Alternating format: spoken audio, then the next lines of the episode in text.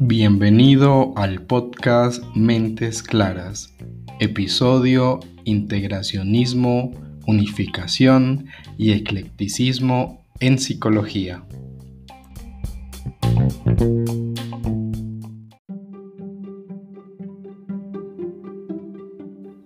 Dicen que la ciencia es una forma de interrogar al mundo y de escuchar sus respuestas.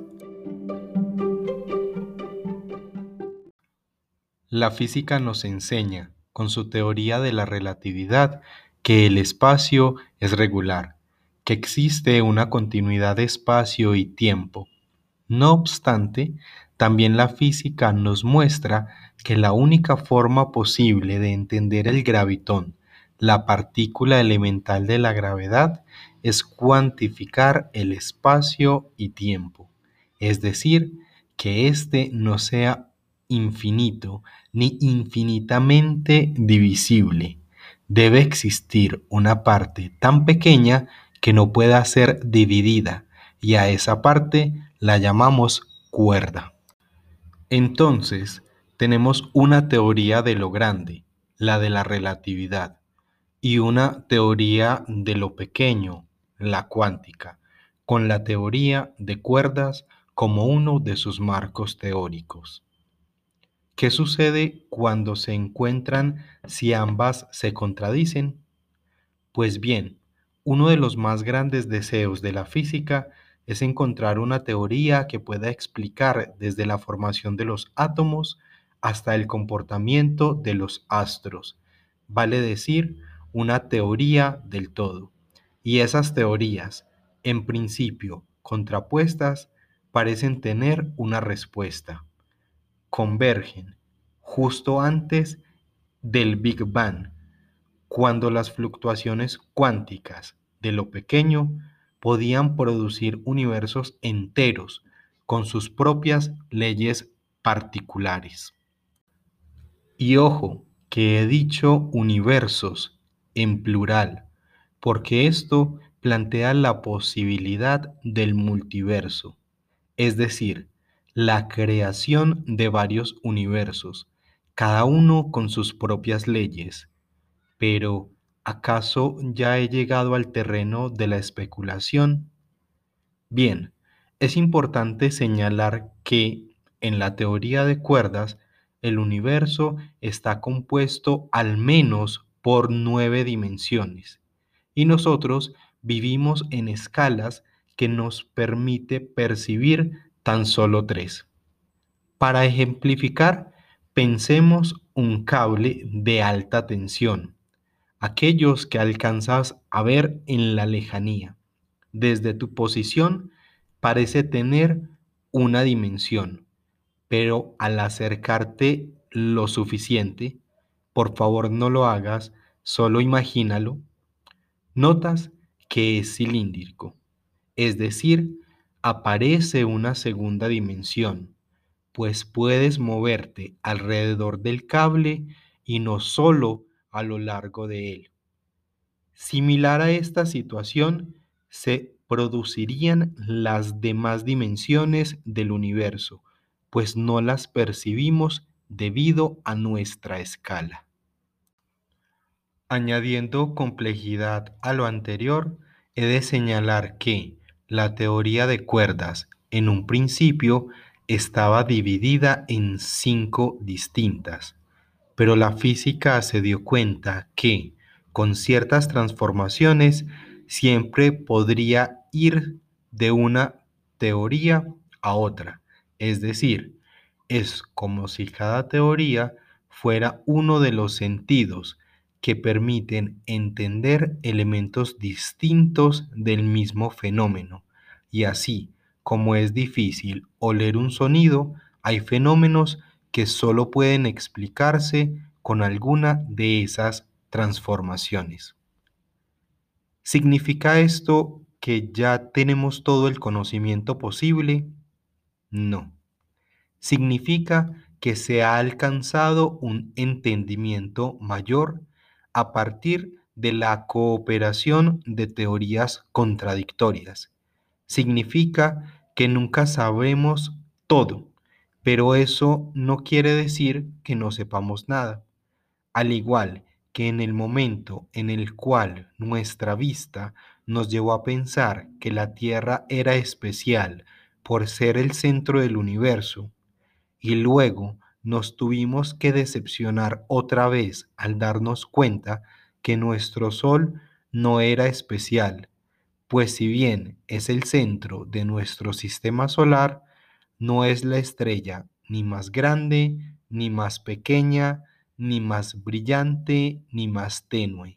Asimismo, avanza nuestro conocimiento y nos hace entender que nada en el universo parece ser único y especial, ni siquiera el universo mismo. Creo que hay que decirle a la psicología que no está sola. No es la única a la que le sucede. Hay otras ciencias y disciplinas en las que conviven teorías que se contraponen y que se puede aprender de ello. Incluso hay algunos más arriesgados que yo que dicen que la existencia de esas diversas teorías y marcos de referencias a las que llamamos escuelas tan solo son una prueba de la inmadurez científica de la psicología y que si bien la amplia fragmentación de la psicología ha llevado a algunos incluso a hablar de psicologías en plural, es sabido que el propósito de unificar las explicaciones de lo psicológico es una cuestión que ocupa también el abordaje de sus estudios. Para lograr este objetivo es importante estar dispuestos a aceptar que aunque el otro piense diferente de un hecho, no le impide desarrollar conocimientos interesantes y aportantes. Pero entonces, ¿cómo lograrlo? Los esfuerzos que se han realizado hasta ahora se han enrutado en dos direcciones. En el principio, un esfuerzo integracionista y ya más contemporáneo, un esfuerzo unificador. ¿Cuál es la diferencia? Integrar implicaría organizar, tomar los elementos y jerarquizarlos para hacerlos parte de un todo. Y la unificación requeriría unir o ensamblar el todo a partir de sus partes. Algunos autores hacen una comparación entre hacer un menjurje sin identidad ni gracia, integración, versus una preparación en la que los ingredientes se sumen de manera armoniosa, unificación. ¿Qué riesgos hay en esa búsqueda? La experiencia ha mostrado que hay un riesgo al usar la estrategia del traductor, es decir, asimilar diversas teorías equiparando sus términos. Incluso puede llegar a asumirse semejanzas donde no existen. Debemos recordar que ante un mismo término pueden darse usos diferentes. Esto implica que al momento de comprender los distintos postulados deberá hacerse entre personas idóneas y no basta con poner un igual entre transferencia, vínculo, empatía y relación. Por dificultades como la anterior descrita, se han intentado gran cantidad de modelos de unificación, como la creación de modelos híbridos con un marco teórico en común, integrar modelos con una epistemología compatible, organización multinivel de teorías. En fin, se habla más de tendencias unificadoras que de modelos en sí. Esto porque no existiría un único modelo con una lista de pasos a seguir para lograr la unificación. Ante esto, se ha propuesto crear no solo una unificación conceptual, sino además crear un marco filosófico de base para la psicología. Pero, ¿es la solución definitiva? Existen, como es de esperarse, diversas posturas. En primer lugar, es importante señalar que no se trata de desconocer la riqueza que representa la diversidad.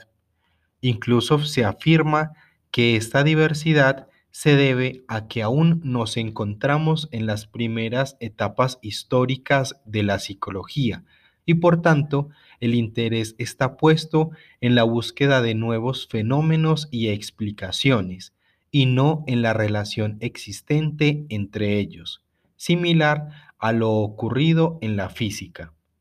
Desde ese punto de vista, la unificación no debería buscarse como una meta, por el contrario, debería esperarse a que ésta llegue con la producción de buenas teorías en el desarrollo natural del progreso científico. ¿Qué ha mostrado el desarrollo de la psicología hasta ahora? En la actualidad ha primado la existencia de los llamados micromodelos y microteorías, que no son compatibles con los grandes sistemas, haciendo del propósito unificador aún más difícil de alcanzar, porque cada uno se plantea preguntas diferentes y en consecuencia buscan respuestas distintas. De esta forma, el método y las representaciones conceptuales se vuelven más específicos en cada psicología. Esto por el lado del conocimiento, pues por el lado de los profesionales ha ganado espacio el llamado eclecticismo, que se ha centrado en las técnicas, es decir, en el carácter aplicativo y pragmático. Es un esfuerzo de crear un vademecum psicológico, en el que mientras funcione, todo se vale. Más adelante volveremos sobre esto. Por el momento, es importante agregar que muchos señalan que la aparición de este fenómeno se debe a presiones del mercado con influencias políticas, económicas y sociales, cuya incidencia en la psicoterapia acarrea exigencias en la calidad y la duración de sus tratamientos, así como un factor académico que, con una formación endeble, faltante de rigor curricular y carente de profundidad en sus orientaciones, le impide al estudiante tener solvencia al momento de ejercer.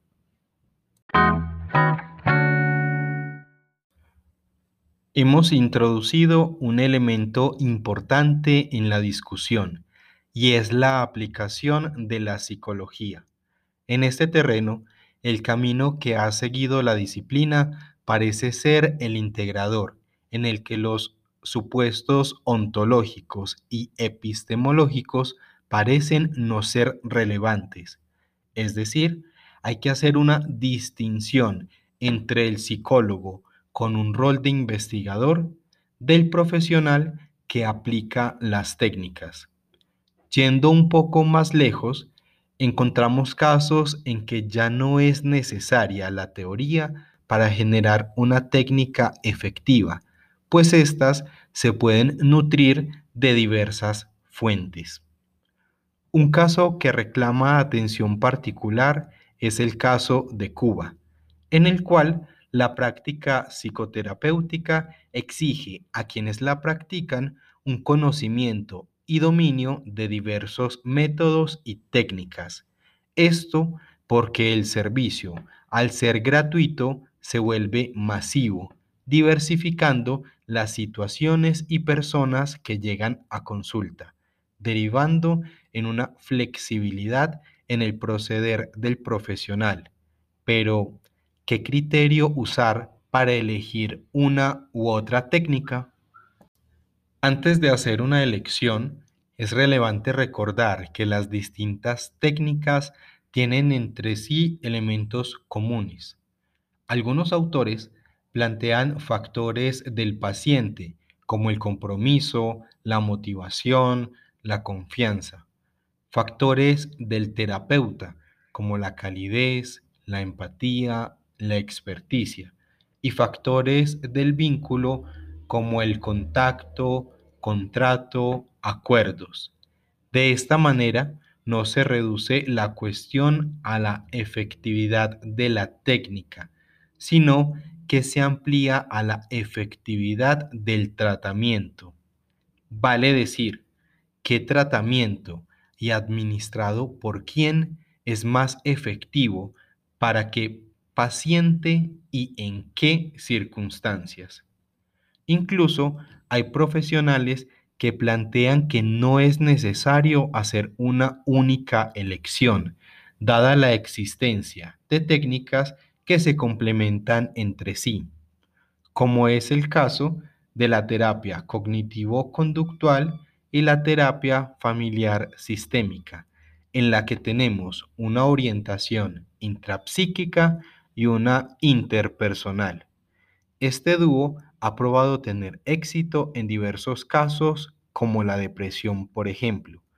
De esta forma, el profesional es capaz no solo de fortalecer las estructuras nucleares de la personalidad del paciente, sino también fortalecer el sistema al que pertenece el individuo, evitando que el problema no encuentre solución. En este ejemplo encontramos dos explicaciones teóricas que se contraponen. Sin embargo, las herramientas para aplicarlas no son incompatibles. Por el contrario, serían complementarias. Otro elemento a considerar para la elección de la técnica es el método prestado por la medicina, basado en la evidencia el cual supone al profesional como un usuario de información en constante actualización, con el objetivo de brindarle un método para tomar la mejor decisión al conocer la evidencia empírica y la información científica disponible. El procedimiento es simple. Lo primero es formular de forma clara precisa y concreta el problema clínico. Aquí se vale el diagnóstico, tratamiento, etiología, pruebas diagnósticas, etc. Luego, localizar en bases de datos y revistas científicas la información y posteriormente consultar los estudios de eficacia y efectividad que se han aplicado para realizar una valoración crítica que permita interrogar si estos resultados son válidos y si además son aplicables al contexto clínico en el caso formulado, lo cual permite en última instancia los hallazgos en la práctica clínica. Es importante reconocer, además, que cualquier psicoterapia puede tener casos de éxito, por lo que la eficacia de una técnica no implica la verdad de la teoría en la que se sustenta. Recordemos que no hay una verdad completa o absoluta y que puede tratarse de factores que ya están operando y que aún no han sido reconocidos. De esta manera, el riesgo reside en la subordinación de la teoría a la técnica, o bien que la práctica termine siendo ateórica. Con esto no pretendo desconocer la ventaja que implica el eclecticismo, de no ignorar técnicas que podrían ser más adecuadas para cada caso, pues no parece existir la mejor práctica clínica ni la técnica que más se acomode a todos los pacientes. Por último, quisiera hacer un llamado a recordar que la realidad determina al objeto de la ciencia y a su método. Así, no es una locura dejar que la práctica se decante por un método y objeto de estudio. Sin embargo, es igual importante insistir en la búsqueda de esa verdad y de la producción de buenas teorías, lo cual solo será posible con la consolidación, como lo llaman algunos autores, de comunidades académicas con una lógica epistémica clara y un ejercicio profesional coherente.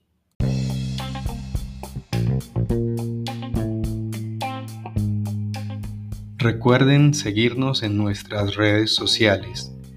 Instagram Mentes Claras-Col y en Facebook y Twitter como Mentes Claras. En la voz, Michael Patiño. Y a ustedes, gracias por escuchar.